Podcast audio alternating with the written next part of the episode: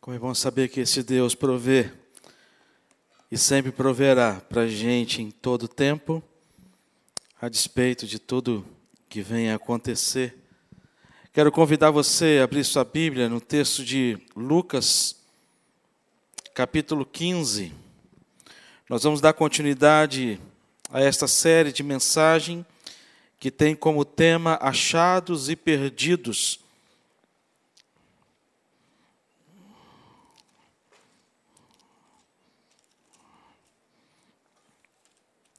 Lucas capítulo 15. Já falamos sobre a parábola da ovelha perdida, a parábola da dracma perdida, e agora vamos falar desta parábola tão conhecida de todos, que eu creio que seja uma das parábolas mais conhecidas da Bíblia, que é a parábola do filho do filho pródigo.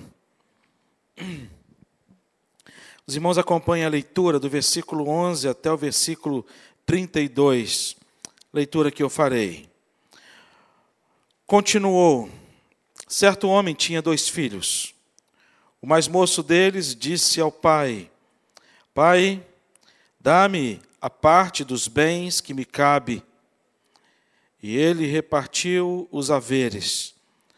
Passados não muitos dias, o filho mais moço ajuntando tudo o que era seu, partiu para uma terra distante e lá dissipou todos os seus bens, vivendo dissolutamente.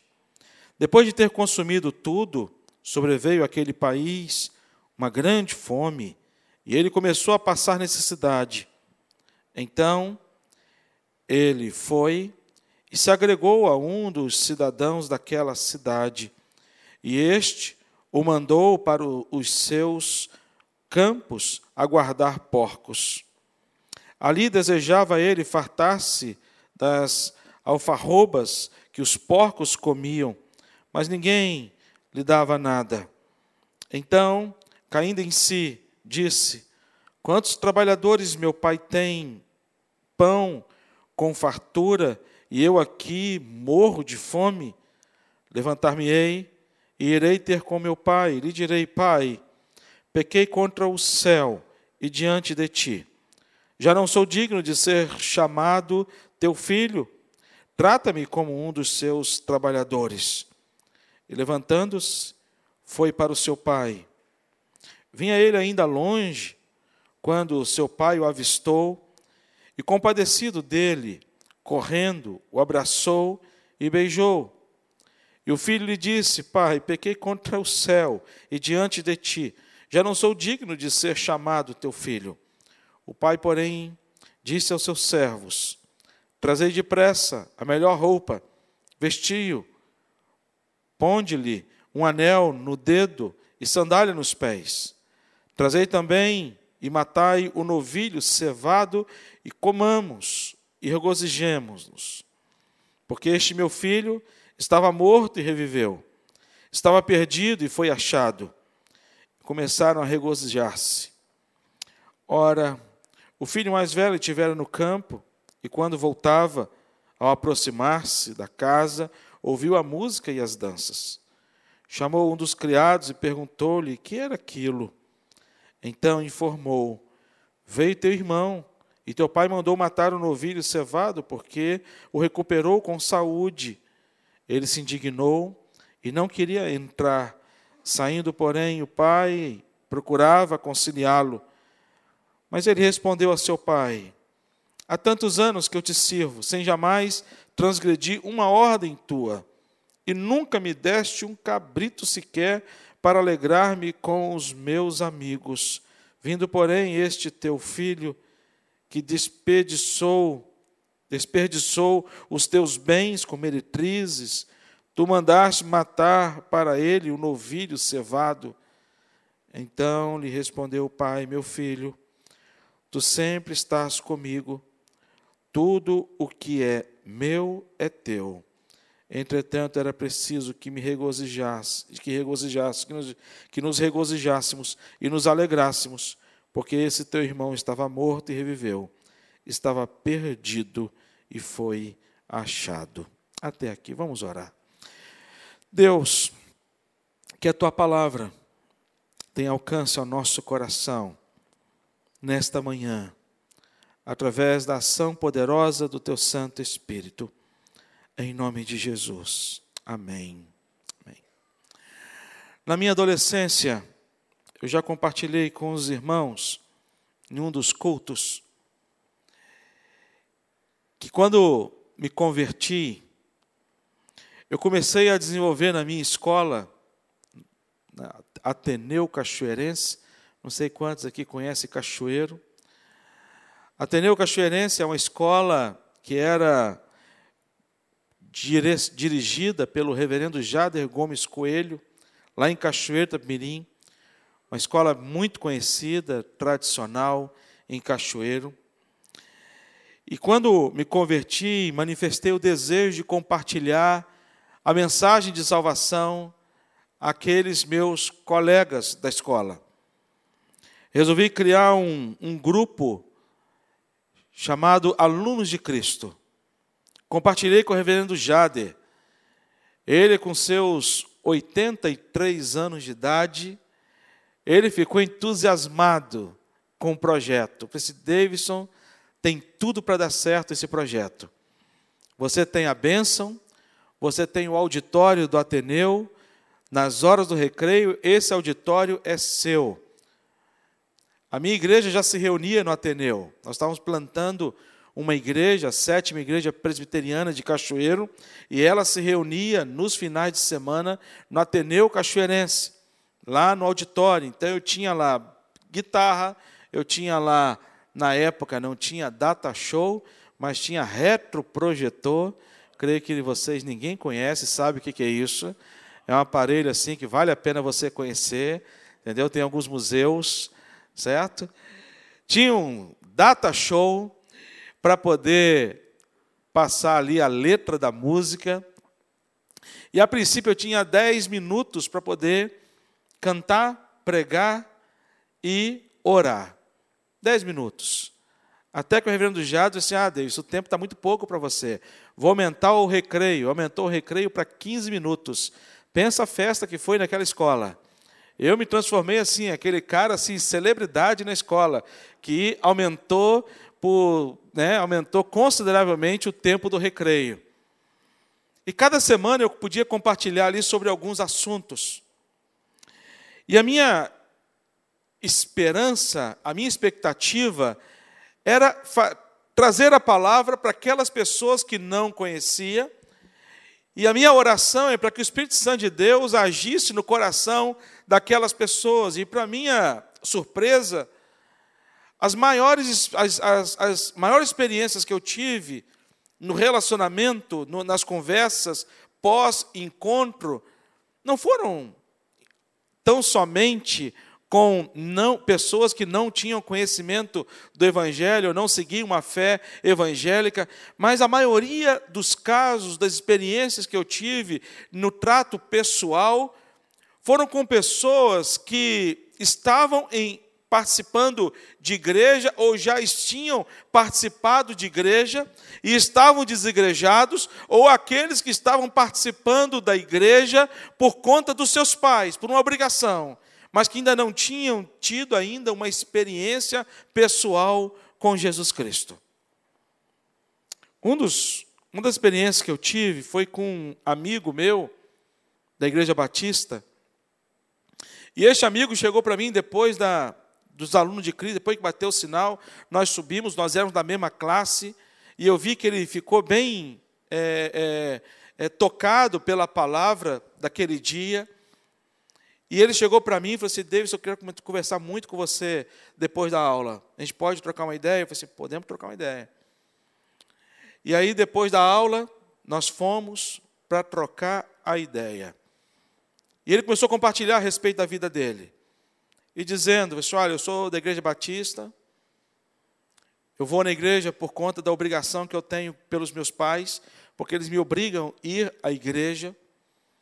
Eu eu estou com uma vida, Davidson, que eu participo da igreja tão somente pela questão dos meus pais, mas eu não tenho compromisso nenhum com Deus e nem com Jesus. Tudo aquilo que você falou, você falou, tudo que você falou, falou para mim. E eu, de fato, ele começou a falar das coisas que ele estava fazendo, as coisas erradas, começou a confessar os seus pecados. E ao confessar, não foi apenas uma, uma confissão falada tão simplesmente, mas foi uma confissão que eu sentia que aquela confissão ela vinha da alma, porque foi regada com choro, com arrependimento, com desejo de mudança e de transformação. E ele chegou para mim e falou assim: David, eu estou de cabeça num vício, numa das drogas. Eu não consigo, já tentei deixar algumas vezes, não consegui. E ele perguntou, aí eu, ele chegou para mim e falou assim: Davidson, ora por, por mim, para Deus me libertar de todas essas coisas, para mim começar uma nova vida com o Senhor. E eu disse para ele, assim, Márcio, quem tem que falar para Deus é você e não eu. Então, ora você. E ele começou a orar. E foi uma das orações mais bonitas que eu já ouvi até hoje na minha vida uma oração de entrega, uma oração de choro, uma oração de alma, uma oração verdadeira, sincera diante de Deus, se quebrantando diante de Deus, se arrependendo diante de Deus e se dispondo para uma nova vida. Ele terminou de orar, ele me perguntou: se Davis, e agora? Você acha que depois dessa oração eu vou para o céu? Eu falei assim, cara, eu se fosse Deus, eu te aceitaria no céu com essa oração. Aí ele chegou para mim e falou assim: Cara, se eu tivesse uma arma aqui agora, eu ia te dar, para você me dar um tiro na cabeça. Aí eu parei, fiquei olhando para ele. Aí disse: Por quê? Disse, não, porque aí eu ia agora direto para o céu e não passaria pelo perigo de eu ter uma recaída. Eu falei assim: Ah, muito bonito você. Que aí você vai para o céu e eu vou para o por ter te matado. Assim, Deus chegava e disse, ah, você matou uma pessoa, então, né? Mas o medo dele era sair dali e cometer os mesmos erros ou ter uma recaída. Mas graças a Deus tem minha amizade com, com ele continuou e Deus tem dado graça à vida dele. Se firmou na igreja e fez um compromisso com o Senhor. Mas Deus foi, foi ao encontro de pessoa, maioria das vezes de pessoas que já tinham tido um compromisso com o Senhor. Esses três textos aqui da palavra do Senhor, dessas três mensagens, desses três domingos, e hoje que será pregado, eles falam de, de, um texto, de, uma, de um tema que demonstra o nosso do relacionamento de Deus para com o seu povo de como que Deus trata nesse relacionamento, como é que Deus se relaciona com o seu povo, qual a maneira, qual é a forma deste relacionamento de Deus com o seu povo. E a gente pode ver nos três pontos, nas, nos três textos, que, em primeiro lugar, todos os seus filhos e filhas têm a atenção de Deus. Deus está com o seu olhar fito sobre os seus filhos e sobre as suas filhas. Em nenhum momento Deus tira o olhar da gente. Amém, irmãos? Por isso que ele é o Deus Emanuel, o Deus conosco em todo tempo e em todo momento. Ele está com seu olhar sobre nós. Mais do que isso, a gente aprende também nesses três textos de como, de como somos afastados de Deus por conta do pecado. Como que o pecado ele tem tra trazido aos corações das pessoas uma sequela horrível. Como que o pecado ele tem afastado a gente de Deus. Como que o pecado ele tenha, tá, ele produz essa separação e, e, e ainda mais na sociedade que a gente está vivendo, que é um perigo muito grande, que quando o pecado ele deixa de ser pecado, o pecado ele deixa de ser pecado e ele passa a não ser percebido mais como pecado.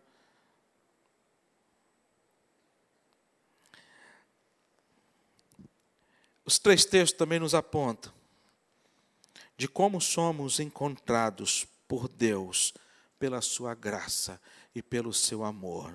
Os três textos demonstra para a gente esse cuidado de Deus, este amor de Deus em não abrir mão de nenhum dos seus filhos e nenhum de suas filhas. E ele vai ao encontro.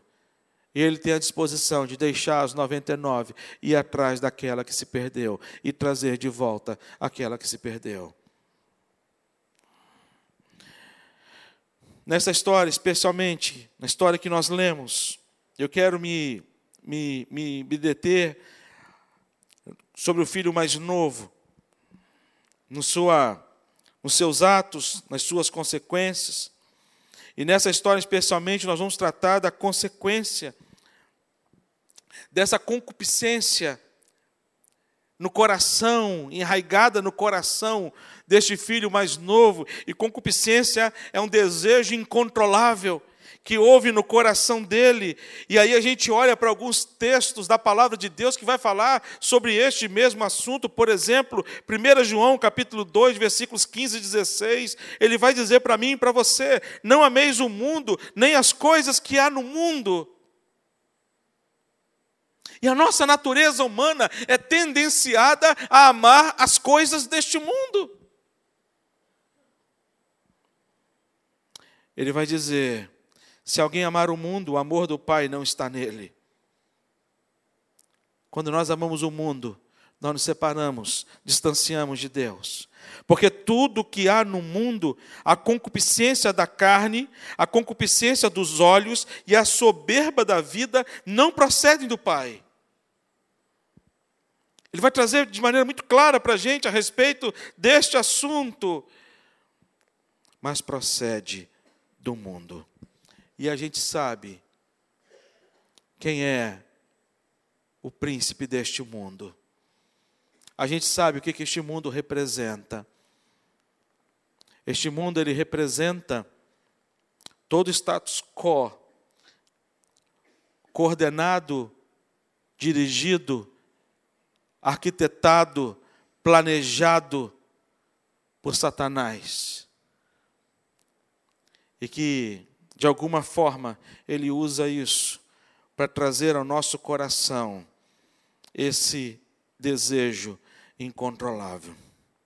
Quando olhamos para esse texto, nós falamos sobre achados e perdidos, mas em primeiro lugar, a gente percebe que estamos perdidos quando o desejo do coração pode cegar a ponto de que da pessoa querer se perder. Nós nos perdemos, sabe por quê? Porque o desejo do coração, essa concupiscência, ela cega a gente a ponto da gente querer se perder. Eu tenho certeza que ninguém gosta de ficar perdido.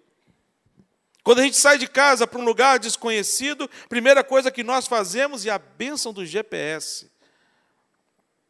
Eu que vim do Espírito Santo para o Rio de Janeiro, para andar aqui no Rio de Janeiro sem GPS, para mim era terrível. Naquela época não tinha ainda o Waze. Quando eu cheguei aqui, eu tive que comprar aquele GPS antigo, que deve ter alguns museus que você pode né, visitar e ver, aqueles antigos ainda. Que você, que volta e meia, ele te, te deixava mais perdido do que encontrado. Mas graças a Deus tem os postos Ipirangas que a gente pode parar e perguntar e falar assim: olha, por onde é o caminho, onde é que é isso, onde é que é aquilo. Ninguém gosta de ficar perdido. Mas quando o desejo do coração cega a gente, a gente perde a noção da direção, a gente perde a noção do caminho, a ponto do filho mais moço chegar para o pai sem ter o direito de herança, sem ter o direito daquilo que ele estava requerendo, sem saber e sem ter a, a percepção do que iria acontecer com a sua vida. Ele chega para o pai e fala: Pai, dá-me a parte dos bens que me cabe.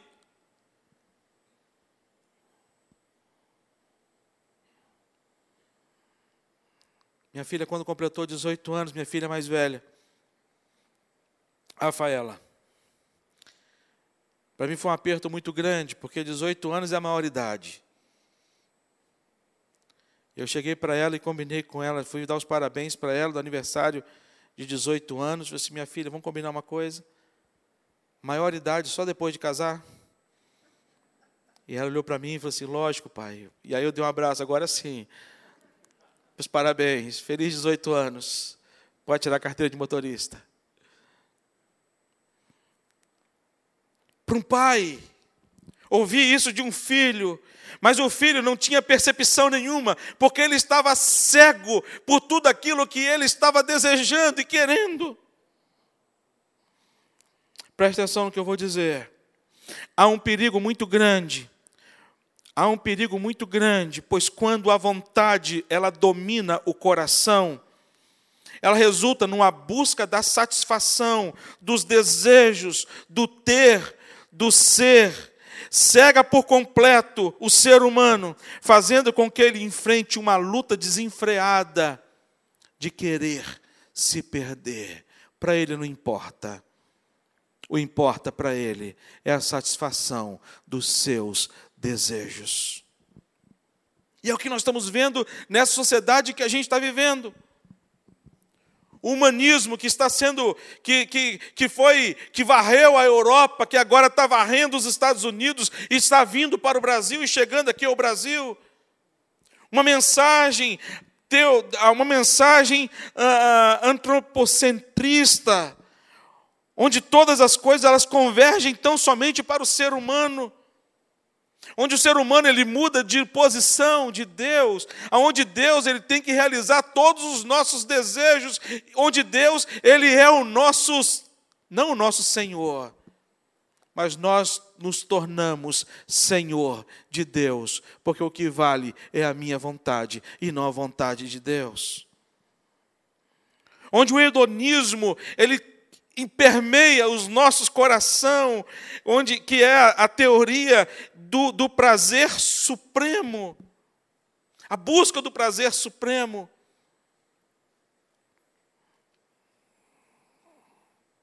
E a gente pode ver claramente no coração deste filho, quando este filho ele está disposto a perder as coisas mais preciosas da sua vida por conta dos desejos da sua alma, os desejos da sua carne. Quero trazer algumas questões para esse primeiro ponto.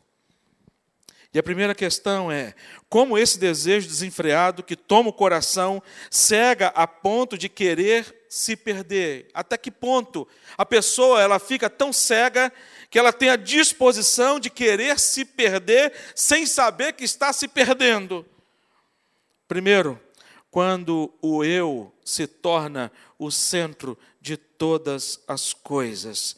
Quando ele vai dizer: Pai, dá-me os bens que me cabe os bens, eles se tornam mais importantes do que o seu pai, do que a sua família.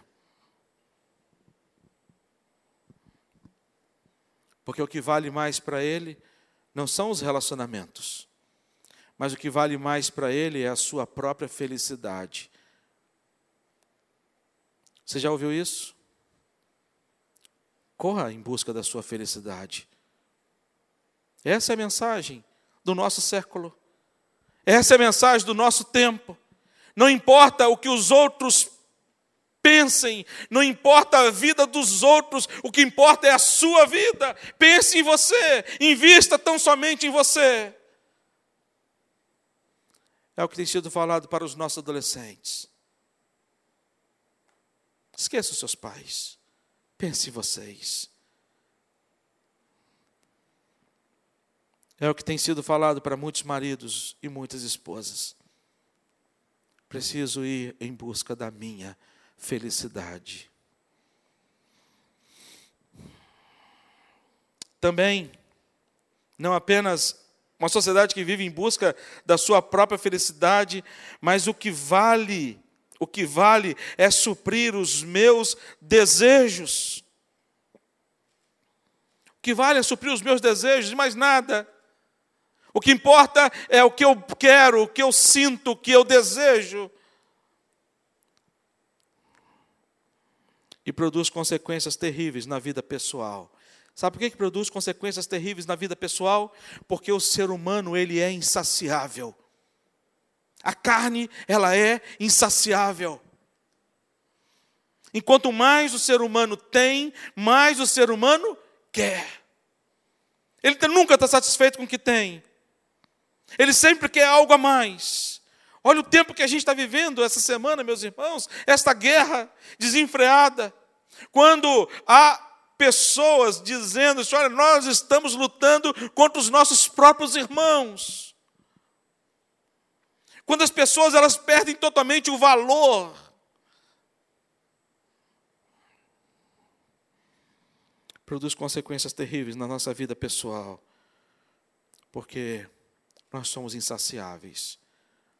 Nós lemos o Salmo 37 hoje, no momento de consagração, e o Salmo 37, versículo 4, ele vai dizer: Agrada-te do Senhor. E o que vai acontecer? O que, que vai acontecer?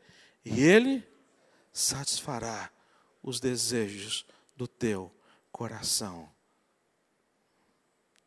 A Bíblia ela promete para a gente a felicidade, mas uma felicidade que vem de Deus, é uma felicidade completa. Quando nós nos agradamos do Senhor. Segundo ponto deste primeiro ponto, como este desejo desenfreado que toma o coração cega a ponto de nós querermos nos perder. Segundo lugar, quando as coisas se tornam mais importantes que as pessoas. Quando as coisas se tornam mais importantes que as pessoas. Há muitas pessoas em busca de dinheiro, lutando para poder ter uma vida, e com isso está perdendo tantos relacionamentos. E aqui no texto a gente percebe isso claramente no coração deste filho mais novo, que se, se dispõe a estar perdido, o desejo de se perder, e ele então, ele perde o reconhecimento, a gratidão, o amor, o respeito e tantas outras coisas. Terceiro ponto deste primeiro ponto que eu gostaria de trazer com os irmãos. Como este desejo desenfreado que toma o coração cega a ponto de querer se perder, quando não se mede as consequências das escolhas e dos atos. Nos cega tanto que a gente perde até as consequências de todos os atos. Aqui este jovem, ele traz ao seu coração ele perde completamente essa percepção das consequências. E aí me faz lembrar de Eva, quando ela viu o fruto proibido, quando lá no texto de Gênesis capítulo 3, versículo 6, ele vai dizer: Vendo a mulher que a árvore era boa para se comer, agradável aos olhos, a cegueira espiritual não nos permite ver as consequências. A gente sofre depois a gente sofre depois. Segundo lugar, achados e perdidos, estamos perdidos quando o desejo do coração não apenas cega a ponto de querermos estar perdidos, mas em segundo lugar, quando o desejo do coração cega a ponto de querermos viver, continuar perdidos. Versículo 13 vai dizer: Passado não muitos dias, o filho mais moço ajuntando tudo que era seu, partiu para uma terra distante, lá dissipou todos os seus bens, vivendo dissolutamente. Quando satisfazemos desejos desenfreado do coração, ficamos cegos e desejosos de continuar praticando o que queremos, porque isso satisfaz a nossa carne satisfaz o nosso ego, satisfaz o nosso eu e satisfaz as nossas ambições. E aí a gente olha aqui como é que ele se perdeu. E como é que ele quis continuar perdido, e a primeira ação dele foi resolveu distanciar-se do pai. E aí o texto vai dizer: partiu por uma terra distante. Ele parte para uma terra distante, porque ele não queria ter nenhum relacionamento ou é, é, é, encontro com algum dos seus familiares, principalmente do seu pai. Enquanto mais longe do seu pai, melhor para ele. A distância. A segunda coisa, quando resolve deixar de lado todos os ensinamentos, o texto vai dizer: e lá dissipou todos os seus bens. E não foi isso que ele aprendeu com seu pai. No entanto, que o filho mais velho chega para o seu pai e fala assim: Poxa, pai, o senhor nunca me deu um cabrito para me poder festejar com os meus amigos. Era um pai que tinha, que, que sabia o valor das coisas e o propósito das coisas.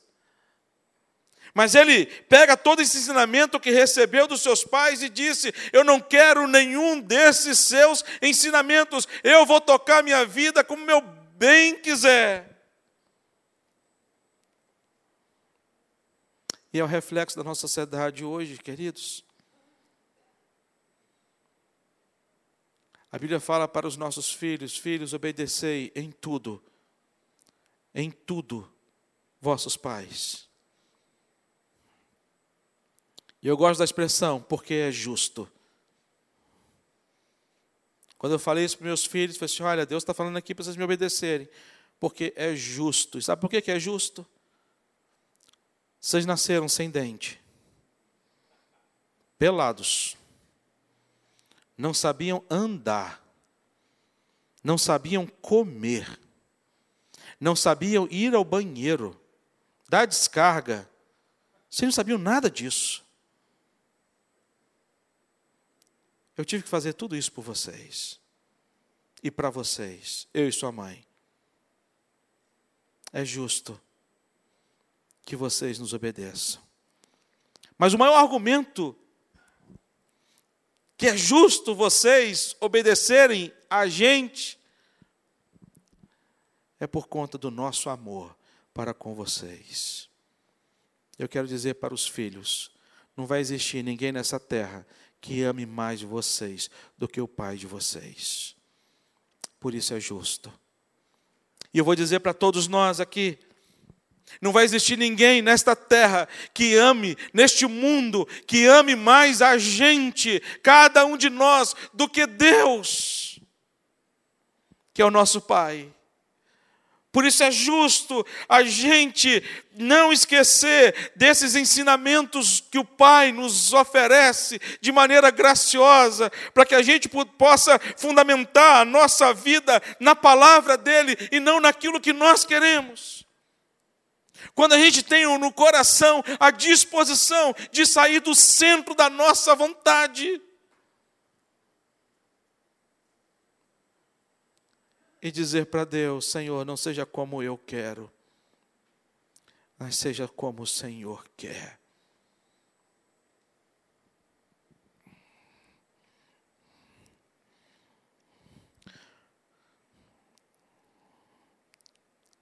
Essa separação e esse distanciamento, tudo se deu quando ele resolveu romper com o senhorio do seu pai. E o texto ele vai completar dizendo: vivendo dissolutamente. Em terceiro e último lugar, o texto, o tema ele fala achados e perdidos. E o bom dessa história é que teve um tempo em que ele foi achado. Ele é reencontrado pelo seu pai. E o texto ele vai dizer para a gente que quando o desejo do coração passa, quando o desejo do coração passa a querer ser achado. O versículo 17 vai dizer: então, caindo em si, caindo em si. Quando as escamas dos olhos caem, quando a gente percebe o que foi feito, quando a gente sabe que o tempo não pode voltar mais. E quantas vezes eu escuto a expressão de muitas pessoas: como eu gostaria que o tempo voltasse para poder eu consertar alguns erros no passado. Só que o tempo não volta. Nasce no coração dele uma tristeza, um abatimento, uma desesperança, uma necessidade, o arrependimento, a indignidade, porque quando as escamas dos olhos caem, ele cai na realidade e ele passa a enxergar, ele passa a ver, e ele descobre assim: meu, por que, que eu fiz isso? Por que, que eu saí de casa? Por que, que eu pedi meu pai a parte que me cabia? Por que, que eu me afastei do pai? Então ele resolve voltar com desejo de ser achado. E esse desejo de ser achado, ele nos ensina, primeiramente, que o arrependimento era, é necessário. Quando ele vai dizer para o pai: Pequei contra os céus e diante de ti, já não sou digno de ser chamado seu filho, trata-me como um dos seus trabalhadores. Ele se sente indigno, mas sente arrependido de todos os seus erros. E como é necessário, no tempo de hoje, que a gente tenha esse arrependimento genuíno na nossa vida. A segunda coisa que ele fala para a gente neste ponto é que há tempo de voltar para o Pai, ou é tempo para voltar para o Pai. Ele vai dizer: Levantar-me-ei e irei ter com meu Pai. Como eu disse para vocês no início, da experiência que eu tive lá na minha adolescência com alunos de Cristo, quando pessoas retornaram à presença do Pai. Pessoas retornaram à presença do Pai.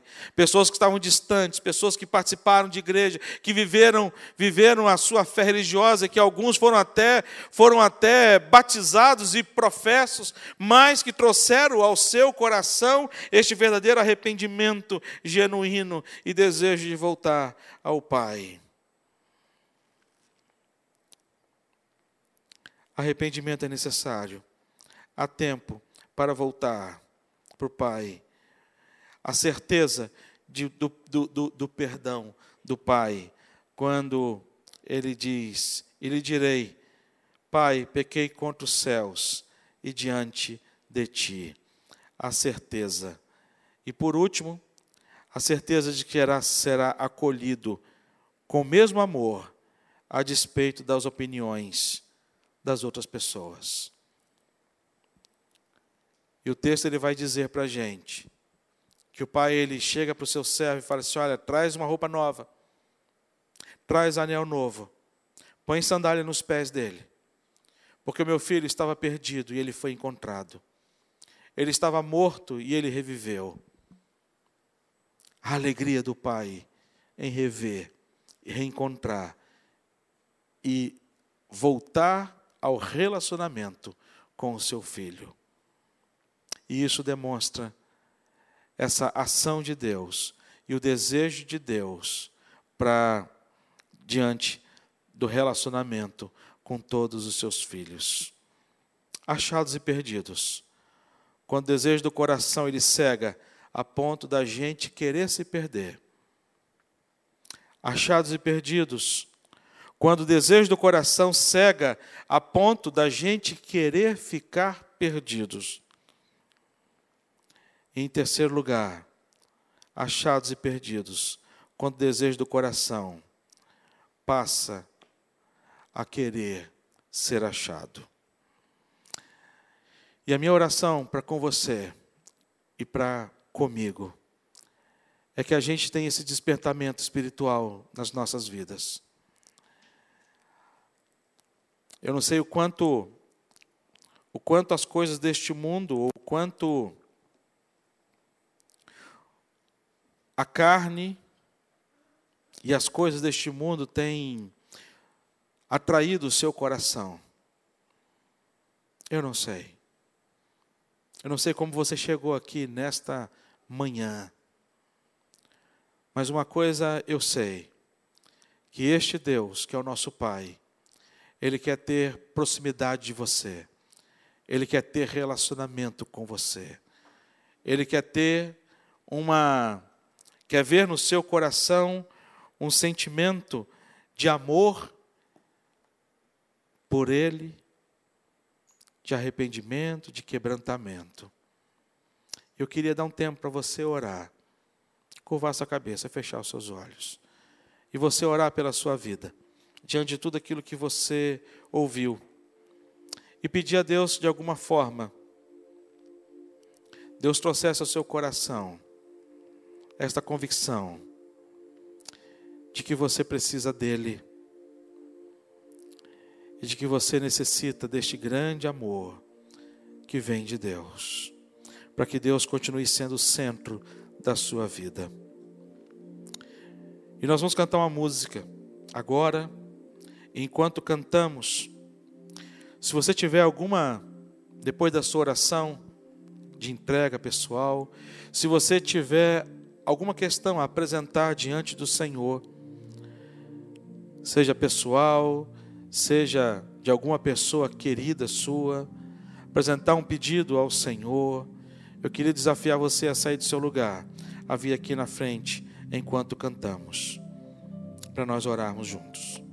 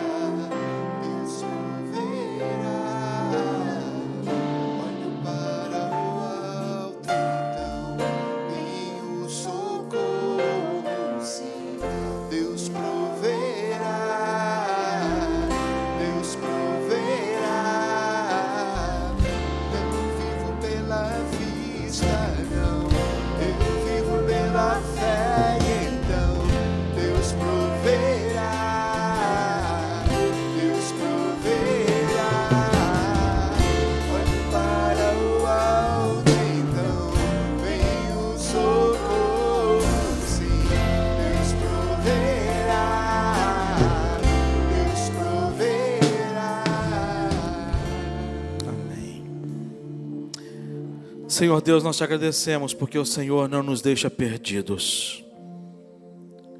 Mas o Senhor é aquele que vai ao nosso encontro com a disposição, a Deus, de deixar as 99, a multidão, para poder atender e suprir em busca da gente. Obrigado, Deus, porque o Senhor tem ainda hoje manifestado a sua graça, o seu amor e o seu cuidado sobre a vida do seu povo.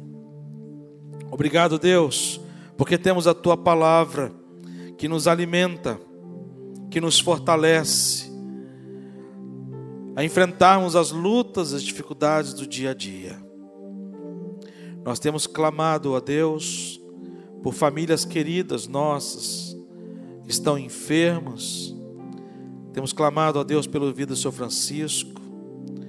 Queremos pedir ao Senhor, Deus, que o Senhor continue abençoando os nossos irmãos em Petrópolis, trazendo conforto, consolo, amparo. Abençoando a Deus o nosso mundo, as autoridades constituídas, de maneira especial a Deus sobre a Rússia e a Ucrânia, que estão, ó Pai, neste grande conflito, Senhor Deus. O Senhor é o Deus da paz. Por isso, ó Deus, pedimos a intervenção do Senhor e a mão do Senhor sobre essa questão, Pai. Não existem sanções que vão parar, Deus, a ação militar, pelo visto. Mas a tua palavra pode fazer cessar. Por isso nós oramos pela paz porque somos o povo da paz. Quero pedir, Deus, por cada irmão, cada irmã, que apresentou diante do Senhor, através da fé, e em nome de Jesus, as suas orações.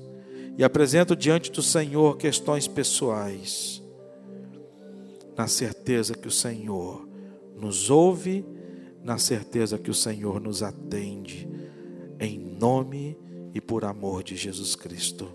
Amém.